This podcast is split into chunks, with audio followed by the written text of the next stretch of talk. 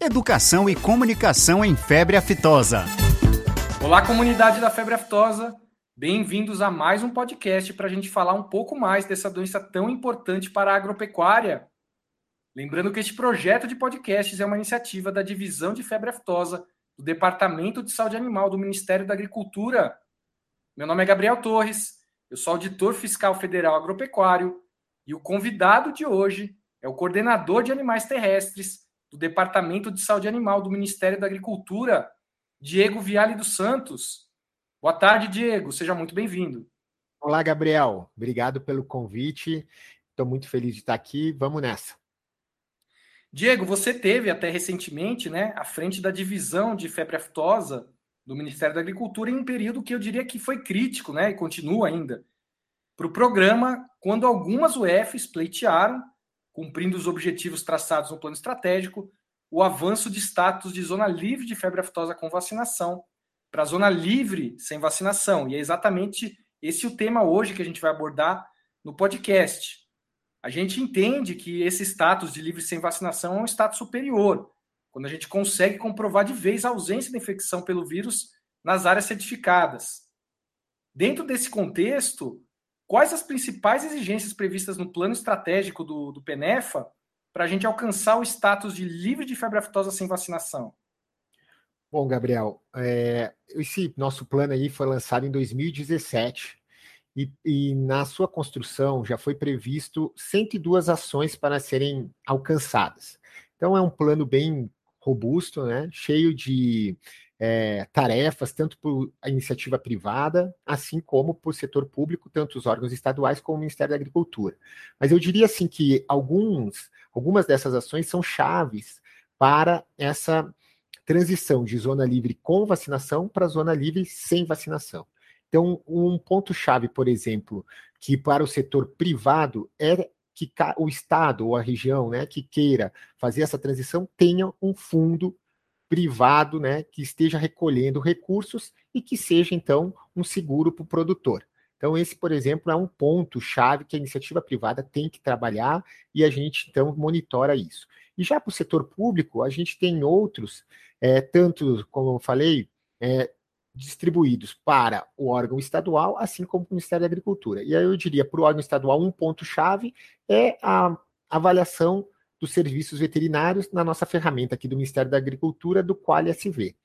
Isso é importante porque demonstra qual é a capacidade do serviço veterinário uh, frente principalmente a manter a vigilância necessária e também e é o que a gente tem ah, sempre trabalhado para isso, espera que não aconteça, se vier a acontecer um foco da doença naquele estado.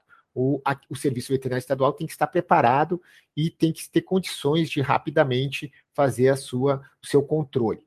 E para o Ministério da Agricultura, nós também temos aí uh, atividades que cabem a gente e que também são exigências, né? Mas aí sim no nível mais é, nacional e não específico de um estado.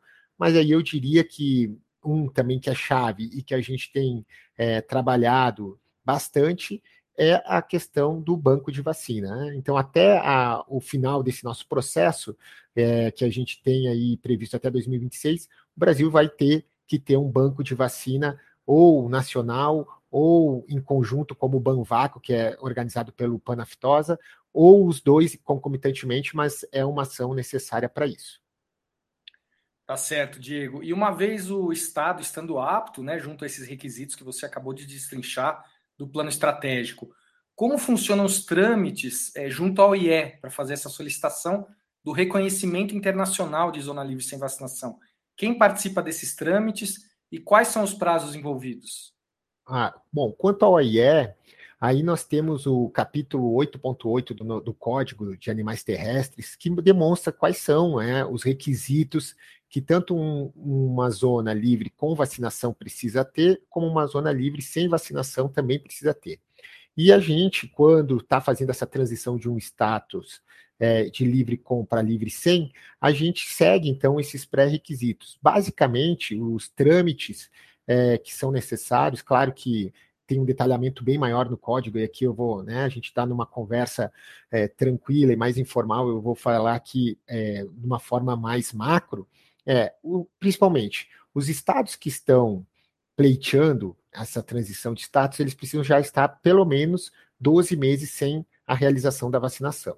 Isso comprovadamente. Então, ou seja, tem que ter um, um, uma, um marco legal, né, proibindo a vacinação nessa região, um controle, a vacinação que a vacina que tem nesse, nessa região tem que ter feito um descarte ou transferido para outro estado. Então, isso tudo tem que estar tá bem descrito, né, para a gente ap apresentar para a OIE, e também é, essa zona tem que demonstrar que tem condição de controlar tudo que entra e sai dessa região. Então, como foi falado aqui, por exemplo, os estados é, do bloco 1, eles tiveram lá que fazer, então, seus postos de fiscalização. Obviamente que o Ministério ajudou no estudo onde que eles deveriam ser localizados, para que, então, tivesse esse controle. Esse controle, ele também tem que ser realizado pelo menos a 12 meses anteriores ao reconhecimento. Né? Então, tem que também estar, tá, então, a proibição da vacinação e o controle dessa zona, tudo que entra e sai, a gente tem que registrar, né, fazer o que a gente chama aqui de um dossiê, é, tem, é, como eu falei, está tudo descrito no código, quais são os itens que tem que ter nesse dossiê, nós descrevemos isso num documento e encaminhamos ao OIE. Quais os prazos, né? O prazo, todo ano, o delegado, que no, a, atualmente aqui no Brasil é o nosso diretor de saúde animal aqui, o Geraldo, ele recebe um calendário da, dos momentos que são os limites para apresentação de pleitos. Né? Para a OIE, é, tem cada doença tem um calendário. Então, para a febre aftosa, normalmente é em agosto. Então, a gente tem em agosto, até agosto, a gente tem que estar com todo esse documento pronto, demonstrar que tem a proibição da vacinação, que tem a proibição do trânsito, tudo descrito e tem que apresentar em agosto à OIE. A partir disso, a OIE encaminha para um grupo de especialistas, se chama de grupo ad hoc.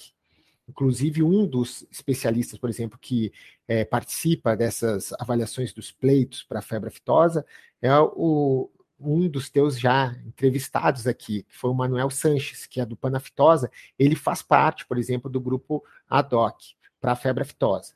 No caso, quando aconteceu a apresentação, a última aí do Brasil, para a febre aftosa, como o Manuel também ajuda a gente aqui nos nossos estudos que nós temos que fazer e na nossa vigilância, ele, por exemplo, não avalia o pleito brasileiro, porque, obviamente, ele, ele ajudou na construção, né? O Panaftosa ajuda na construção e na elaboração, então ele se coloca à parte e vai para os outros integrantes desse grupo.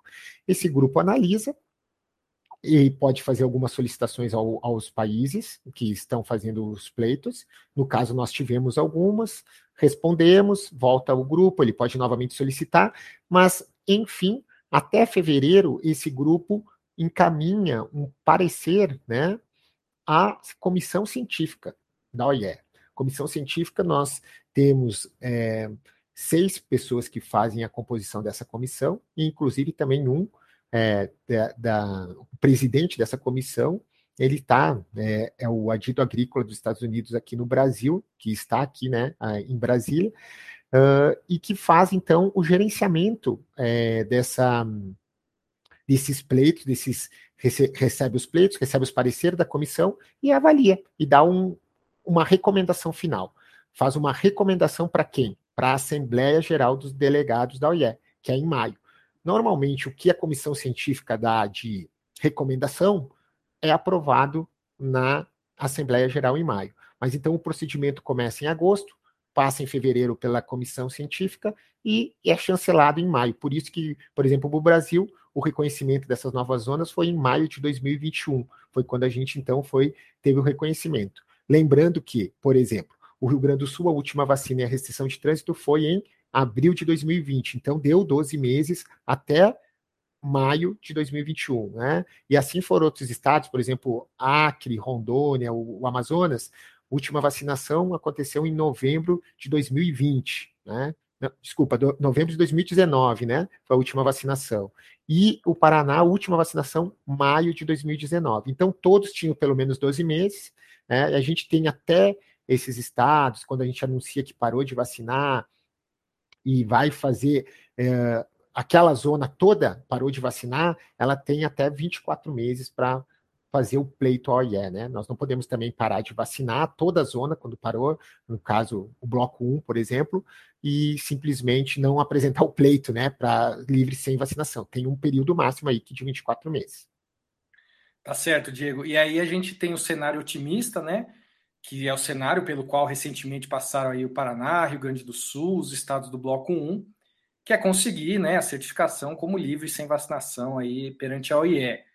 Mas vamos falar um pouquinho do cenário que a gente não quer que ocorra, né? Que é um cenário pessimista, né? Então, se um estado ele não consegue comprovar junto à OIE esses requisitos mínimos que você acabou de comentar, né, para certificação como livre sem vacinação, nos prazos que você já comentou, o que, que acontece com o status sanitário desse estado? Ah, isso aí é uma excelente pergunta também, Gabriel. É, no site da OIE é, tem, é disponibilizado sempre é, um relatório da comissão científica. Então, se é, qualquer pessoa pode entrar lá, por exemplo, em, em buscar a comissão científica e vai estar os relatórios, além dos membros dessa comissão, tem os relatórios. Por exemplo, é o relatório do que, que eles se reuniram agora em fevereiro de 22 já está lá. E aí eles, como eles, eles não avaliam só os pleitos de febre aftosa, né? Os pareceres dos grupos, eles avaliam de todas as doenças. Mas se chegar na data febre aftosa, eles vão descrever quem fez, uh, apresentou algum pleito, qual a avaliação deles, e, aqui, e eles também dizem, mas daí não nominam o, o nome do país, dizem se teve é, solicitações de, é, de países e que não foram, que não alcançaram ou que a, a comissão científica não recomenda, né, naquele momento, uh, o reconhecimento de zona livre com ou sem vacinação, dependendo do pleito do país. Então, assim, se acontecer um, um, um transtorno, ou vamos dizer assim, um, um desvio do percurso, né, que é realmente essa a comissão científica não recomendar, o país vai receber uh, de volta o seu, a, seu pleito e com o, o porquê que a comissão não está recomendando, né? Quais são os motivos disso acontecer? E o país, então, ele tem aí um, ele pode trabalhar em cima disso, né? O que que ele, se é algo fácil ou que ele tem condição de fazer um plano de trabalho e alcançar isso, ele tem como então buscar e fazer esses ajustes. Mas se for alguma coisa, por exemplo, que não tem como fazer o ajuste, é realmente não tem como o país cumprir aquilo que está sendo solicitado e que já está no código, aí o país tem, por exemplo, o nosso caso, que nós estamos fazendo migração de zona livre com vacinação para sem vacinação, em até três meses nós temos que voltar a vacinar naquela zona que nós estamos pleiteando, que já estava pelo menos 12 meses sem vacina, para que a gente consiga manter, então, o status de zona livre com vacinação. Eu diria que isso é algo que é bem complicado de acontecer, porque normalmente quando o país, o Brasil, por exemplo, está com todo esse plano estratégico e está se preparando para é, que todo o país fique livre sem vacinação, nós já estamos buscando atingir todos os requisitos que estão no código, né? Então, assim, possivelmente, se tiver um percurso, vai ser algo que a gente vai conseguir é, ajustar pode até demorar mais um ano, eles, né, a, ter, uh, tardar mais um ano para que a gente consiga ajustar aquele problema detectado, mas não que seja algo que seja inviável, porque a gente já tem esse planejamento estratégico. Então, eu acho que nós estamos bem sedimentados nesse plano estratégico, mas esses são né, os requisitos formais, caso um país ou uma zona não conseguir os requisitos ou não tiver a recomendação da comissão científica. É, Diego, e a sua fala deixa clara a importância é, da gente estar tá muito bem embasado, né, antes de entrar com essa solicitação junto à OIE, para não correr nenhum tipo de risco, né? A gente tem que fazer tudo muito bem feito, a nossa lição de casa muito bem feita, para a gente não correr esse risco de ter essa recomendação rechaçada, né, pela comissão científica e a gente não conseguir avançar, porque é um transtorno muito grande é, para o país e para o Estado, se por acaso houvesse esse rechaço, digamos assim, né? Então, acho que sua fala deixa isso muito importante, né? E aí, Diego, o que eu queria que você falasse para a gente é como é que está o andamento do país, né? Como é que o Brasil avançou com esse status que a gente imagina um dia, que a gente já vislumbra, eu diria, né? De um país livre sem vacinação. Como que anda o cenário, né? Quais estados avançaram, quais estão por avançar, é, e como as ações estão se desenrolando frente ao calendário que a gente propôs lá antes, né? Como você falou, lá atrás, em 2017, quando o plano estratégico foi publicado. É, então, Gabriel, isso até é bastante importante a gente lembrar que a gente propôs né, e lançou é, um plano estratégico antes de uma pandemia, que ninguém esperava, e obviamente que essa pandemia afetou a velocidade e, inclusive, o nosso cronograma que nós esperávamos. Então, isso é, teve alguma repercussão, sim, no nosso plano estratégico, mas, de qualquer forma, a gente está tendo evoluções, né? E um pouquinho mais lenta do que o esperado, mas uh, continuamos com uma meta, porque quando foi lançado o plano estratégico, a meta inicial, o cronograma que estava lá dizia que até 2021 nós iríamos suspender a vacinação em todo o país, e até 2023 nós teríamos o reconhecimento é, internacional de todo o país como livre sem vacinação. Então, essa era a meta inicial. Mas, por um outro lado, e de forma muito inteligente, o plano estratégico também deixou uma margem aí de mais três anos, ou seja, ele já descrevia que nos 10 anos se buscava isso. Tinha um calendário mais apertado, buscando dar uma velocidade maior, mas tinha essa margem até 2026. Então, nós realmente não conseguimos atingir é, isso até 2021 ter todo o país li, sem vacinar, e também não vamos atingir até 2023 o país inteiro reconhecido como livre sem vacinação. Mas, por outro lado, a nossa meta continua até 2026, né? E essa meta era mais é, conservadora dentro do plano estratégico, ter todo o país já livre sem vacinação. Esperamos até um pouquinho antes. Isso vai depender sempre dessas ações, né? Que nós estamos monitorando e trabalhando. E bem como tu falaste, parece que o, o Ministério da Agricultura, né? Mas não é só o Ministério da Agricultura, toda a equipe gestora nacional desse plano aqui, que são é, 11 instituições que fazem essa gestão nacional, é muito rigoroso às vezes, pode passar essa impressão.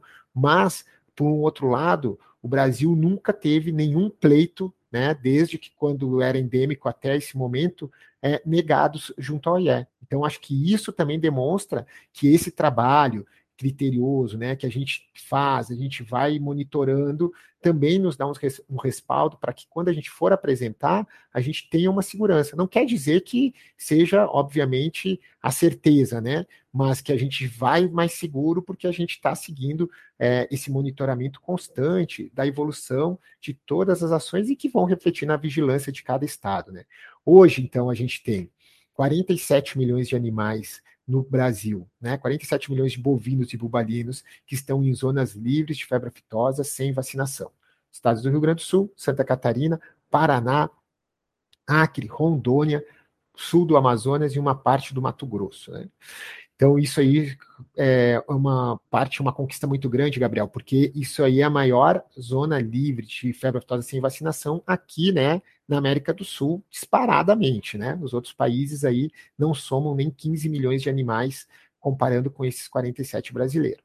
Mas, de qualquer forma, nós precisamos avançar, porque nós temos um rebanho estimado hoje de 232 milhões de bovinos e bubalinos. Então, para esse outro é, rebanho, a gente está agora trabalhando este ano com o bloco 4, que é basicamente é, composto pelos estados do Centro-Oeste, Sudeste e dois do Nordeste, a Bahia e o Sergipe. Esses estados, é, que são 11 estados, a gente uh, avançou neste momento, uh, suspendendo ou informando né, que a última vacinação de sete estados vão acontecer em novembro deste ano. Então, nós já teremos um outro passo bem importante, que é a última etapa de vacinação em mais sete estados, e que esses sete estados eles têm um rebanho bem considerável, né? Se nós considerar que tem Mato Grosso, Mato Grosso do Sul e Goiás, Minas Gerais, por exemplo, são rebanhos é, expressivos nossos, né, de bovinos, e que então vai dar um grande passo para o nosso programa. E a gente espera que em 2023, mediante nova avaliação desses indicadores, que é avaliado a cada seis meses, a gente possa dar mais um passo e outros estados, o do bloco 4, assim como do bloco 2 ou 3, né, também a gente possa suspender a vacinação. Nós esperamos é, que o processo inteiro, que todos os estados tendo uma velocidade de implantação das ações, a gente consiga fazer o pleito de todo o resto do Brasil em conjunto. Então, essa é a nossa ideia, que a gente consiga que os estados, tanto do bloco 2, 3 e 4, o pleito à OIE seja feito em conjunto, para que a gente não precise colocar postos de fiscalização é, entre esses blocos, né? Mas Se na avaliação, por exemplo, do próximo ano, nós percebermos que alguns estados estão ficando para trás e não estão conseguindo implantar as ações necessárias, aí sim será é, discutido dentro da equipe gestora nacional, juntamente com as estaduais, qual que seria aí o melhor é, caminho a ser tomado, né? Se eh, vamos a fazer aguarda, continuar aguardando os demais estados ou a gente conseguiria aí limitar uma região. Mas repito, a nossa ideia é que todos os estados consigam é, implantar as ações agora em 2022, aqueles que não conseguiram ainda, finalizem em 2023, quando a gente finalizaria então a vacinação no país. Né? Então esse é o nosso hoje é o nosso o, nossa trilha, né? Que pode mudar, obviamente, a cada seis meses, como eu falei, avaliadas as ações, pode mudar um pouco. Então é, a gente conseguiu esses sete estados e espera aí até o ano que vem o resto do país suspender a vacinação, para daí começar aquele trâmite que eu falei dos prazos para aplicação para o OIE. É, Diego, e lembrando, né, conforme a gente conversou em off aqui rapidamente, que o plano estratégico é mais do que um cronograma, né, para retirada da vacina. Então, nossos objetivos, na verdade, são mais amplos, né? A gente pretende aí é, reforçar e melhorar as medidas de vigilância, de mitigação de risco, de detecção precoce, de capacidade de, de atendimento e de resposta a uma emergência, né? E tudo com tudo isso fortalecido, a gente faz essa transição de uma maneira muito mais segura, né? Que é o nosso objetivo final. E Diego, só para a gente terminar aqui o nosso podcast de hoje, eu vou fazer com você um exercício que eu fiz com o Manuel. Você citou ele, né? Quando ele veio aqui, foi nosso convidado, eu fiz esse exercício com ele, mas aí eu fiz em relação ao continente. Eu queria fazer com você em relação ao país. Né? Uma vez que a gente alcance esse, esse futuro que a gente já vislumbra de um país, né, do Brasil livre de febre aftosa sem vacinação, como você enxerga é, os próximos passos? Quais são os próximos desafios que o Brasil vai enfrentar no, dentro do PENEFA, o nosso Programa Nacional de Vigilância para a Febre Aftosa? Olha, Gabriel, excelente, novamente excelente co colocação. É, é, quase ter uma bolinha de cristal, né, para saber o que, que nós vamos uh, enfrentar, porque vai ser uma novidade para todos, né? Mas eu acho que hum, Santa Catarina é um exemplo que a gente pode ver.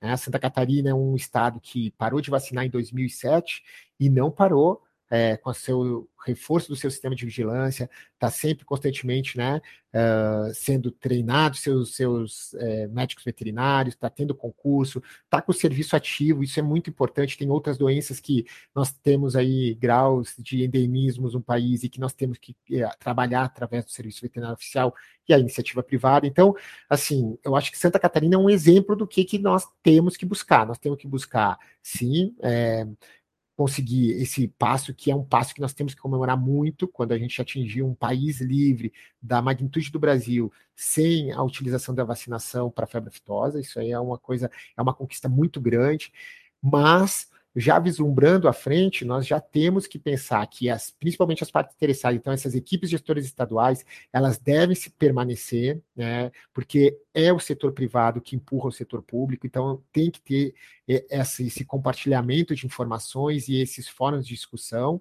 E, novamente, como exemplo, Santa Catarina, ela está no plano estratégico, como tu falaste, não é só tirar a vacina, porque senão Santa Catarina não precisava nem estar no plano estratégico, né? E Santa Catarina faz parte do plano, está lá no bloco 5, tá, tem discutido, tem, olha, uh, participado ativamente. Então, eu acredito que os outros estados devem se espelhar e nós, é, como técnicos, temos diversos outros desafios, mas dentro do programa, o nosso desafio vai ser como manter, né, é, sem a nossa guarda alta, uma doença que já não ocorre e que já nós também não teremos mais a vacinação periódica e que é o que, querendo ou não, a vacinação periódica, a cada seis meses faz o produtor lembrar e todas as partes interessadas do nosso programa. Então, é um desafio, nós já temos, temos que começar a pensar e temos que lançar um novo plano estratégico aí pensando nesses desafios, chamando a sociedade civil organizada no meio rural, né, juntamente conosco, o Serviço Veterinário Oficial, e aí escrever o que, que nós precisamos